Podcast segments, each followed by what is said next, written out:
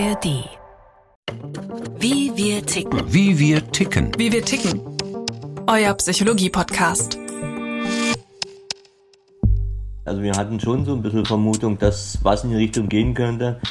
Zumal ja ich Symptome hatte, die aber nicht irgendwie zuordnen konnte. Bei den Kindern hat man es immer beobachtet, aber dass man dann selbst betroffen war, war eigentlich so noch nicht klar. Es gibt einen Teil unserer Patienten, die haben die Diagnose ADHS bereits im Kindesalter erhalten, aber es gibt auch eine bestimmte Patientengruppe, die zu uns kommt, die noch nie davor die Diagnose erhalten hat, wo erstmalig der Verdacht aufkommt. Wer erst als erwachsener Mensch eine ADHS diagnostiziert bekommt, reagiert oft erleichtert. Plötzlich ergeben viele Probleme Sinn. Impulsiv sein, unruhig, schnell unkonzentriert. All das sorgt immer wieder für Schwierigkeiten in Beruf und Partnerschaft. Doch gerade bei Frauen wird die Störung meist erst spät erkannt.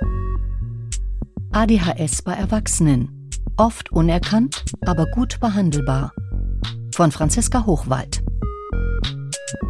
Lange Zeit galt die Aufmerksamkeitsdefizit- und Hyperaktivitätsstörung als ein Phänomen von Kindern und Jugendlichen, von denen ungefähr 4% betroffen sind.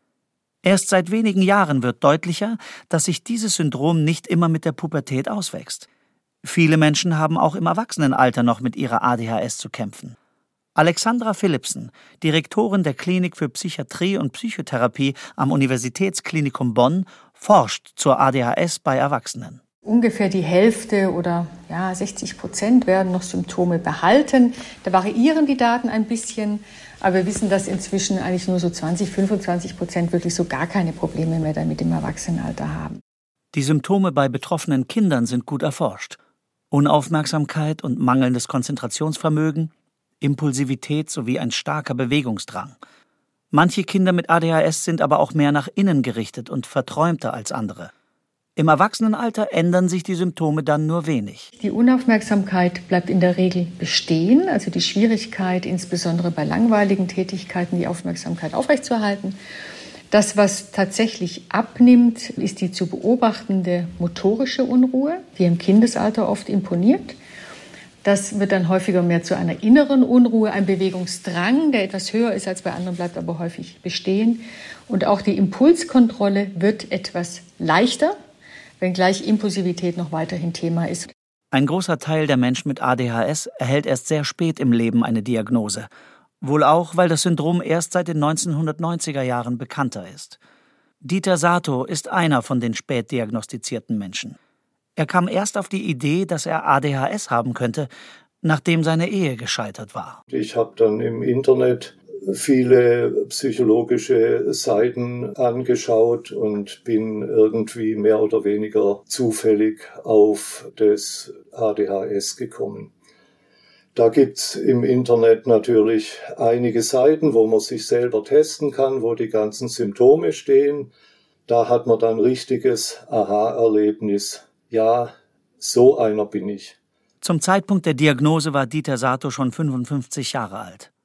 Als Kind hatte seine Mutter, die Lehrerin war, viele seiner Defizite ausgleichen können. Doch einige Probleme, die er dann als Erwachsener durchgestanden hatte, konnte er nun in einem neuen Licht sehen. So zum Beispiel auch die missglückte Renovierung des Hauses, die zu immensen Spannungen in der Ehe geführt hatte. Eine typische Sache war auch in diesem Fall wieder, ich habe nicht vernünftig geplant. Ich habe da einfach angefangen, was zu machen. Man musste erst die Tapeten runterreißen, äh, dann musste man Heizung einbauen, da kam dann Heizungsbauer, dann habe ich gesagt, Elektrik kann ich ja selber machen. Dann kam ein Elektriker und hat die Hände über dem Kopf zusammengeschlagen und hat mir die ganzen Leitungen abgezwickt und hat gesagt, da kann man nichts reparieren, das muss man alles neu machen, sonst ist es gegen die Vorschrift. Das heißt, es wurde also richtig viel Arbeit und eben viel mehr Arbeit, als man gedacht hatte. Auch berufliche Spannungen konnte er nun mit der ADHS-Diagnose besser einordnen. Beim Studium habe ich schon bei den ersten Klausuren ziemlich versagt. Ich musste da dann auch eine Studentenberatung in Anspruch nehmen, weil ich eben das Ziel, was erwartet wurde, nicht erreicht habe.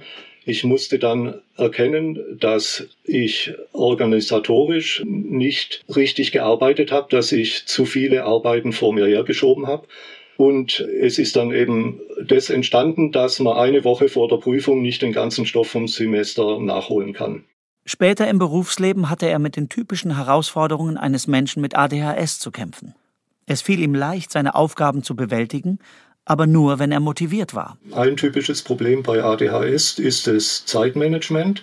Wenn ein Projekt so war, dass es wirklich spannend für mich war, dann habe ich mich eine Zeit lang richtig reingehängt. Man hat da ja auch den Begriff Hyperfokus.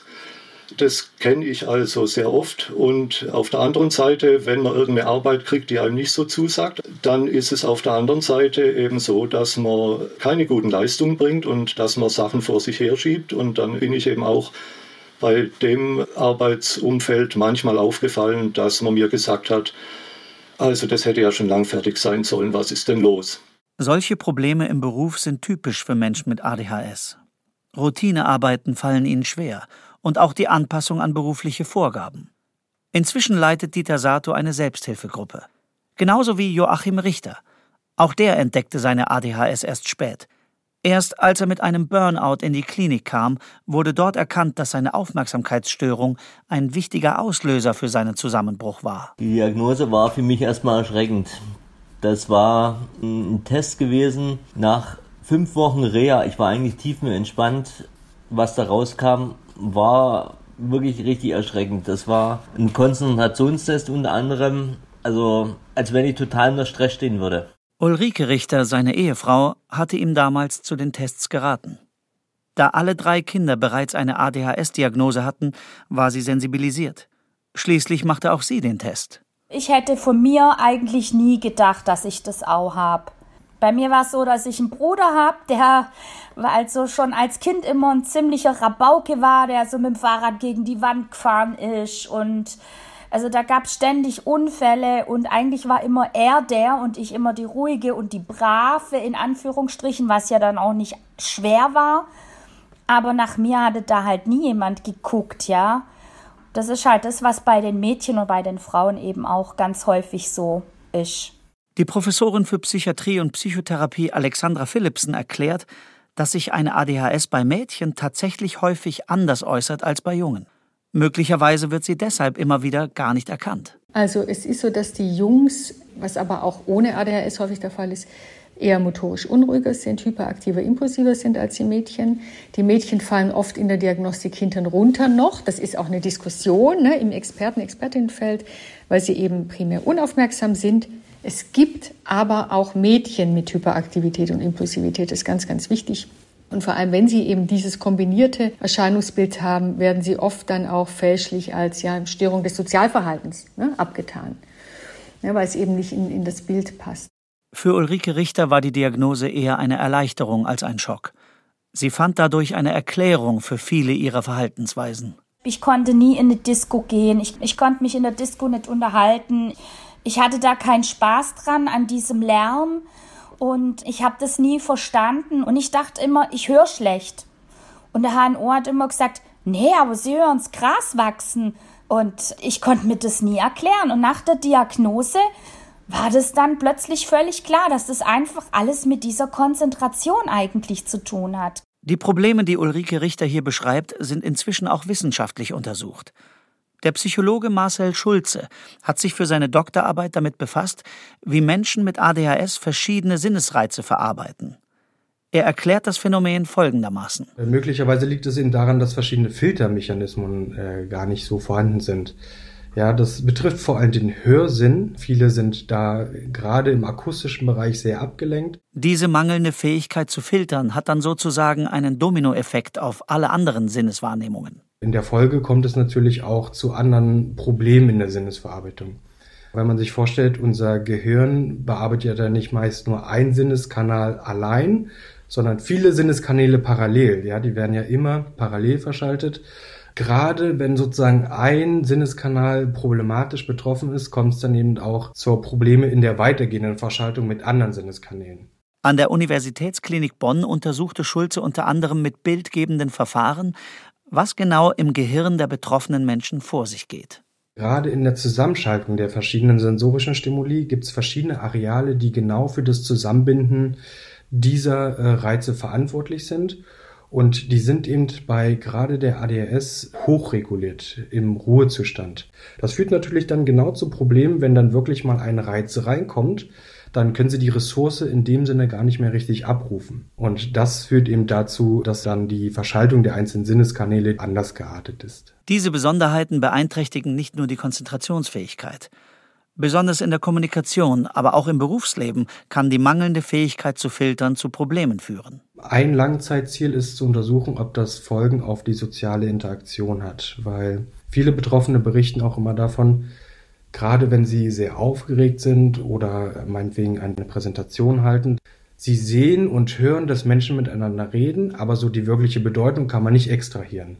Und die Annahme dahinter eben ist, dass es genau in dem Zusammenspiel der einzelnen Sinneskanäle liegt, dass das eben einfach anders verschaltet ist im Gehirn.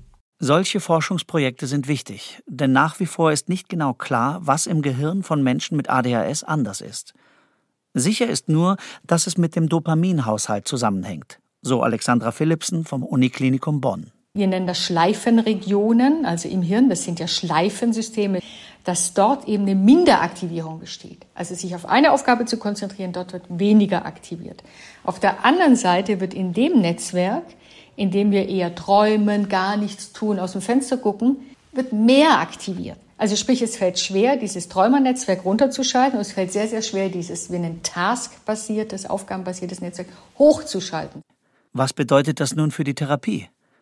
Auch wenn nicht ganz geklärt ist, was genau im Gehirn abläuft, gilt doch als erwiesen, dass bei Menschen mit ADHS die Ausschüttung des Hormons Dopamin gestört ist. Die Psychiaterin und Psychotherapeutin Johanna Krause erklärt diese Störung folgendermaßen. Wichtig ist mir der Vergleich mit Diabetes. Das eine ist eine Stoffwechselstörung, die durch eine Fehlfunktion der Bauchspeicheldrüse entsteht und ADHS vielleicht nicht nur, aber entsteht eben durch eine Fehlfunktion der Dopamintransporter oder das ist ein wesentlicher Aspekt. Doch die Entstehung der ADHS ist komplex. Als gesichert gilt nur, dass es einen starken genetischen Anteil gibt. Magdalena Bossert ist Psychotherapeutin und stellvertretende Leiterin der klinischen Psychologie und Neuropsychologie am Klinikum Karlsbad Langensteinbach bei Karlsruhe. Dort werden Erwachsene mit ADHS diagnostiziert und zum Teil auch stationär behandelt. Also eine ADHS-Symptomatik muss sich in verschiedenen Lebensbereichen zeigen, um überhaupt die Diagnosekriterien zu erfüllen. Also Menschen mit ADHS könnten beispielsweise in der Partnerschaft das Problem haben, dass ihnen die Kommunikation mit dem Partner schwerer fällt, weil sie dem Partner nicht so gut zuhören können wie andere Menschen oder dass sie ihn häufiger unterbrechen. Eine Schwierigkeit könnte auch die Kernsymptomatik der Desorganisation sein. Das heißt, ich als Mensch mit ADHS bin vielleicht unordentlicher, mir fällt es schwieriger, die Ordnung zu halten, was wiederum meinen Partner stören kann. Von großer Bedeutung für die Diagnose ist auch, dass die ADHS bereits im Vorschulalter beginnt. Sie wird als Entwicklungsstörung bezeichnet. Und deshalb hat der Fragebogen bei Erwachsenen auch einen großen biografischen Anteil, so Bossert. Die Diagnosestellung im Erwachsenenalter ist durchaus nicht einfach, weil ADHS ja zu den Entwicklungsstörungen gehört. Das heißt, die Diagnose beginnt immer im Kindes- und Jugendalter. Dadurch ist es schwierig, im Erwachsenenalter die Diagnose sicherzustellen, weil häufig auch ein Teil der Symptomatik sich im Erwachsenenalter zurückgebildet hat. Beispielsweise sind häufig Erwachsene mit ADHS nicht mehr so hyperaktiv wie in der Kindheit, sind aber trotzdem noch sehr unaufmerksam und haben noch Schwierigkeiten mit der Impulsivität. Viele Menschen mit ADHS werden oft jahrelang wegen anderer psychischer Erkrankungen erfolglos behandelt. Denn sehr häufig entstehen aus der ADHS weitere psychische Probleme, erklärt Alexandra Philipsen. Es können die Depressionen sein, die Suchterkrankungen, die Angsterkrankungen oder eben auch die sogenannten Persönlichkeitsstörungen, wobei der Begriff der Persönlichkeitsstörung mir nicht so gut gefällt, weil ich finde, er stigmatisiert auch. Aber insbesondere eben die Borderline-Erkrankung überlappt doch sehr stark auf der Symptomebene äh, mit der ADHS im Erwachsenenalter. Insbesondere was die Instabilität der Stimmung und der Gefühlsregulation anbelangt. Diese sogenannten Komorbiditäten entstehen aus den Problemen, mit denen Menschen mit ADHS im Umgang mit ihrer Umwelt konfrontiert sind. Hierbei spielt auch die Tatsache eine Rolle, dass ein Kind mit ADHS häufig ein oder zwei Elternteile hat, die ebenfalls unter dieser Störung leiden. Meist sind das auch impulsive Eltern Und dann sind die Kinder bockig und die Eltern sind impulsiv und dass die Kinder eben letzten Endes Erfahrungen machen, dass sie eigentlich nichts richtig machen, dass das, was sie machen, immer falsch ist und dass sie ein ganz schlechtes Selbstbewusstsein entwickeln. Die meiste Problematik ist die, dass die Kinder und die Eltern sich verrennen und dass im Grunde genommen dann beide Seiten unglücklich werden. Nicht nur die Eltern lassen es immer wieder an Ruhe und Konsequenz in der Erziehung fehlen. Auf der anderen Seite können auch die Kinder mit ADHS schlechter mit Kritik umgehen, beobachtet Psychotherapeutin Johanna Krause. Die sind empfindlicher, ja, die ärgern sich schneller, die weinen schneller, dann fühlen sich schneller angegriffen und das Ganze führt dazu, dass sie eben letzten Endes wirklich ihre Gaben nicht ausreichend nutzen können. All das kann bei den Kindern zu einem geringen Selbstbewusstsein und dem Gefühl führen, keine Wertschätzung zu bekommen. In der Schule verstärken sich die negativen Erfahrungen oft, die Reihe von Misserfolgen setzt sich dann zumeist in der Ausbildung und im Berufsleben fort. Man muss davon ausgehen, dass die mangelnde Konzentration, die mangelnde Aufmerksamkeit während des gesamten Ausbildungslebens dazu führt, dass sie eigentlich ihre Anlagen gar nicht nutzen können oder nicht ausreichend nutzen können. Das heißt, sie bleiben hinter dem, was sie leisten könnten, zurück. Doch inzwischen gibt es gute therapeutische Möglichkeiten, um Menschen mit ADHS zu helfen. An erster Stelle steht die Behandlung mit Medikamenten. Inzwischen sind die Ursprungspräparate zugelassen, sind auch Generika inzwischen zugelassen.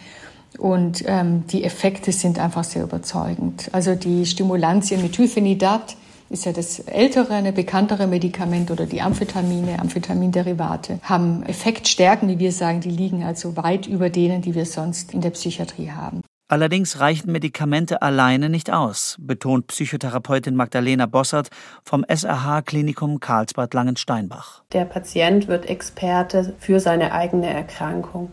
Das ist bei Menschen mit ADHS deshalb ganz wichtig, weil bei beispielsweise einer medikamentösen Behandlung es auch wichtig ist, dass die Medikamente regelmäßig nach einem bestimmten Einnahmeschema eingenommen werden. Das heißt, wenn der Patient selber versteht, was ist ADHS, was sind die Gründe und die Ursachen für ADHS und wie sieht die Behandlung aus, dann fällt es ihm auch leichter, die Medikamente beispielsweise regelmäßig einzunehmen.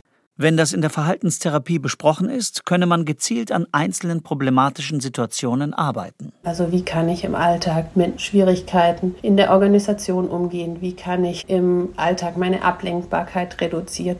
Wie kann ich weniger impulsiv handeln? Und das ist ein Teil. Und was häufig sich bei Menschen mit ADHS im Erwachsenenalter zeigt, ist, dass sie durch die eigene Lerngeschichte auch negative Denkmuster entwickelt haben über sich selbst und beispielsweise Angst vor bestimmten Situationen haben, weil sie dort wiederholt Misserfolgserlebnisse hatten.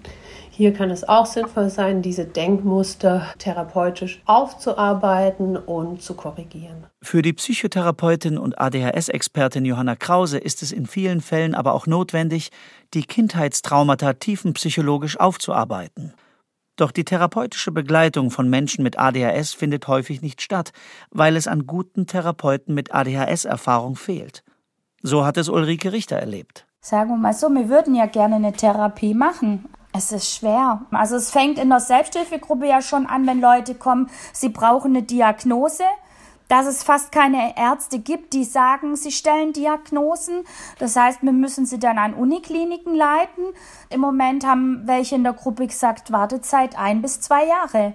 Also und wenn es dir nicht gut geht und du diese Diagnose brauchst, damit du endlich weißt, was mit dir ist, dann ist das echt hart, wenn du so lange warten musst, ja. Und so ist es mit Therapeuten im Prinzip auch. Also es gibt ADHS-Coach, die dann auch noch teuer sind, die du aus eigener Tasche zahlen musst. Und aber von denen gibt es halt leider auch nicht sehr viele, gell? Mehr ADHSler als Therapeuten und Ärzte. Deshalb kommt Selbsthilfegruppen eine wichtige Rolle zu. Sowohl das Ehepaar Richter als auch Dieter Sato leiten ehrenamtlich Selbsthilfegruppen für betroffene Erwachsene und Eltern. Der Austausch in diesen Gruppen hilft, mit den eigenen Besonderheiten besser zurechtzukommen, meint Dieter Sato. Man ist da wie in einem Fußballclub, äh, wo man Stammtischgespräche hat über Fußball. So ist man da eben im ADHS-Club und man kann so locker und offen über die ganzen persönlichen Sachen reden, dass man sich richtig wohlfühlt und dass man eben auch Tipps kriegt von den anderen. Man hat da wirklich einen Gewinn davon. Joachim Richter betont den Aspekt der Achtsamkeit. Wir therapieren uns theoretisch selbst. Medikamentös werden wir behandelt mit Medikinet und dann theoretisch eigentlich Selbsthilfe. Wir achten viel auf uns, zumindest versuchen wir es. Achtsamkeit, das ist für einen ADHSler ganz besonders wichtig, auf sich selbst zu achten. Zu erkennen, hier gibt es Probleme, hier muss ich einen Schritt zurückgehen. Auch die Behandlung mit Medikamenten ist nicht immer einfach.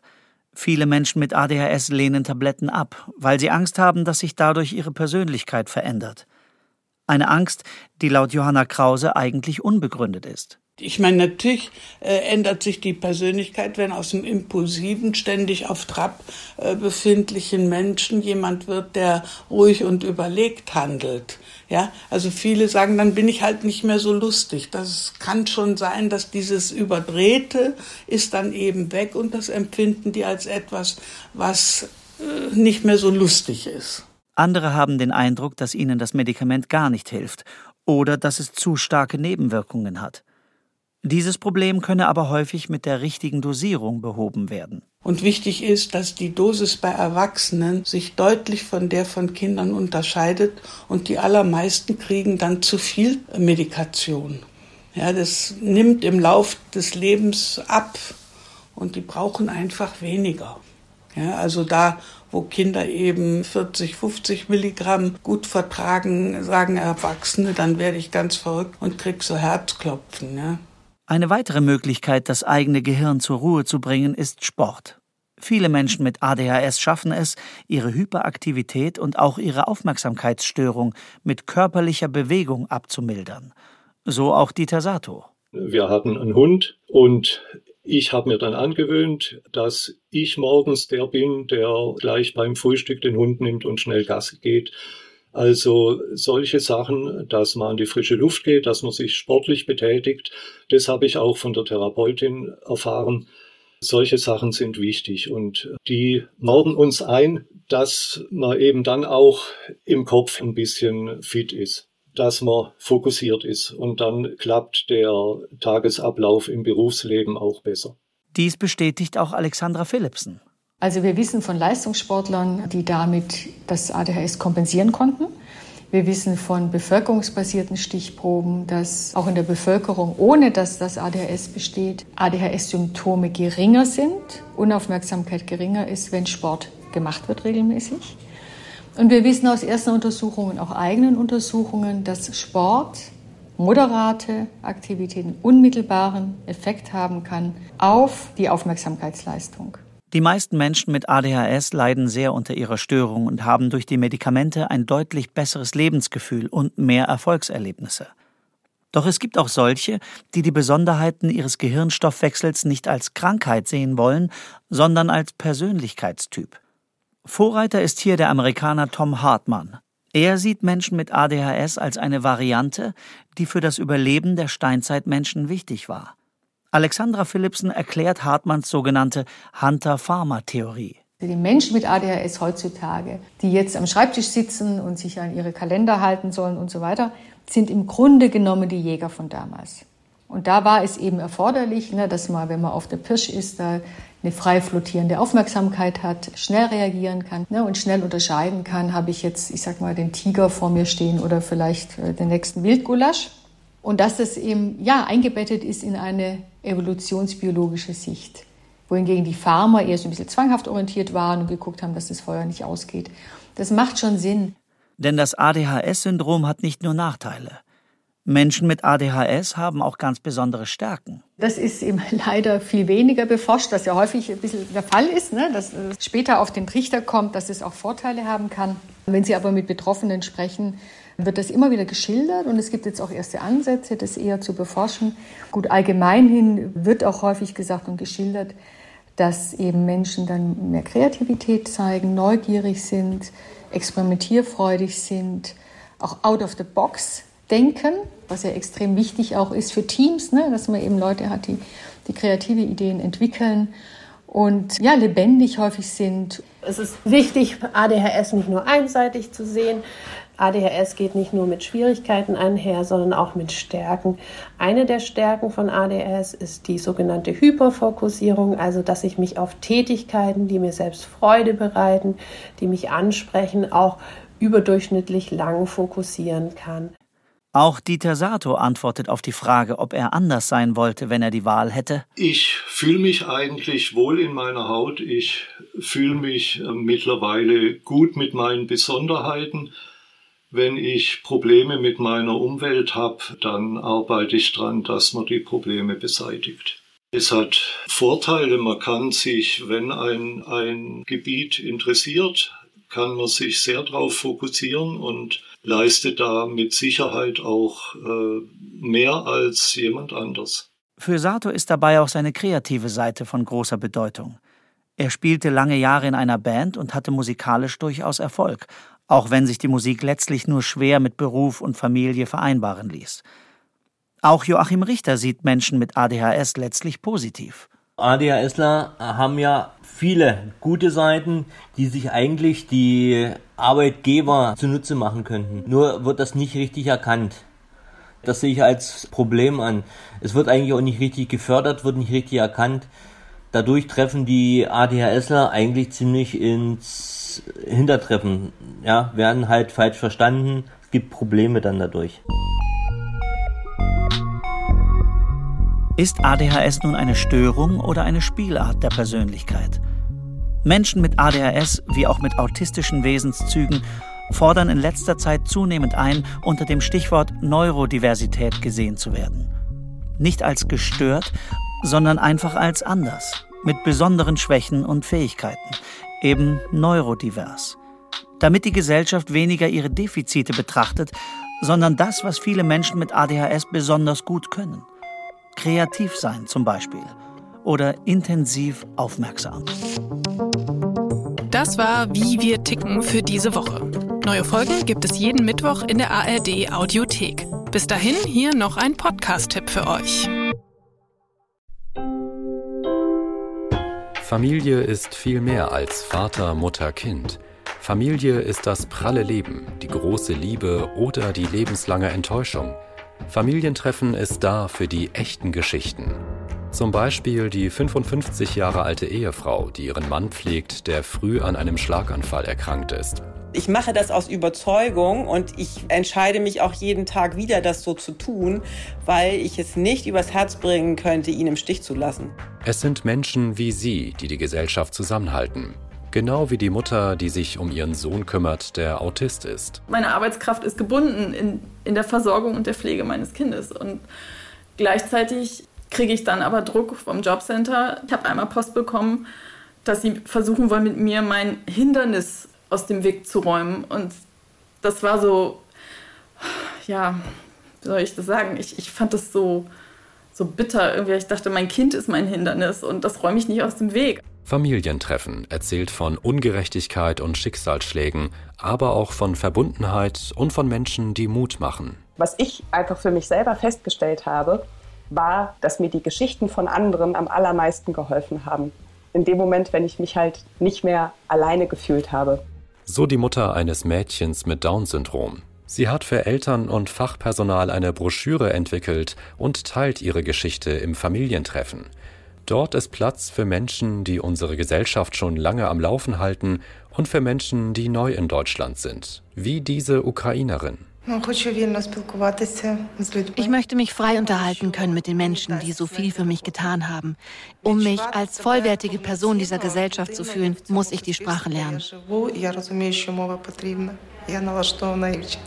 Es geht ums Ankommen und ums Weitermachen, um Herausforderungen und um Erfolge. Wir wollen ja in der Regel alle äh, das möglichst gelingend hinkriegen und eben in Verbindung mit dem Partner, der Partnerin. Und ja, das können wir tun, indem wir uns da gegenseitig viel mehr anerkennen und wertschätzen für all das, um was wir uns beide in der Regel bemühen. Fachleute wie diese Coachin kommen beim Familientreffen auch zu Wort, mit Einschätzungen und mit neuen Impulsen fürs Zusammenleben, im Kleinen und im Großen. Denn Familie ist mehr als Vater, Mutter, Kind.